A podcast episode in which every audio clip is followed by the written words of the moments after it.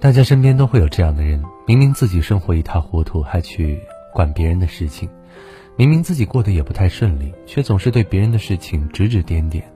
如果说人生是舞台，那么活法就是剧本，所有人都在舞台上演绎着自己的酸甜苦辣，生死一出戏，悲欢一群人。舞台的悲喜由剧本定义，想要得到幸福的结局，就应该做到这三点。第一点，少管。人生不过三件事：你的事、我的事、他的事。如果每一件事都要管一管，大事小事都要包揽下来，那么只会累坏自己，却换来别人的几句感谢。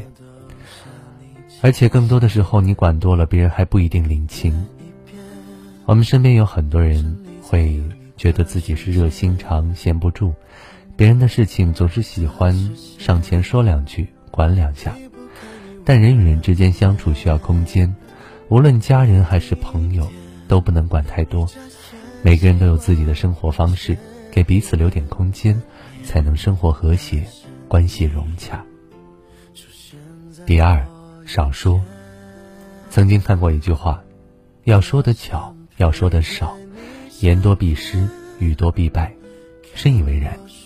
祸从口出，病从口入，管好自己的嘴。其实就是在修自己的福。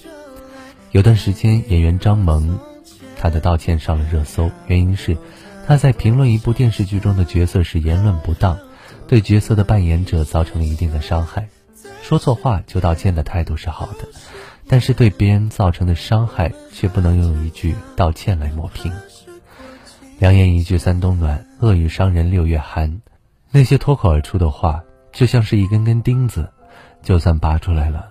伤害也已经造成了，说多错多，不如少说不说。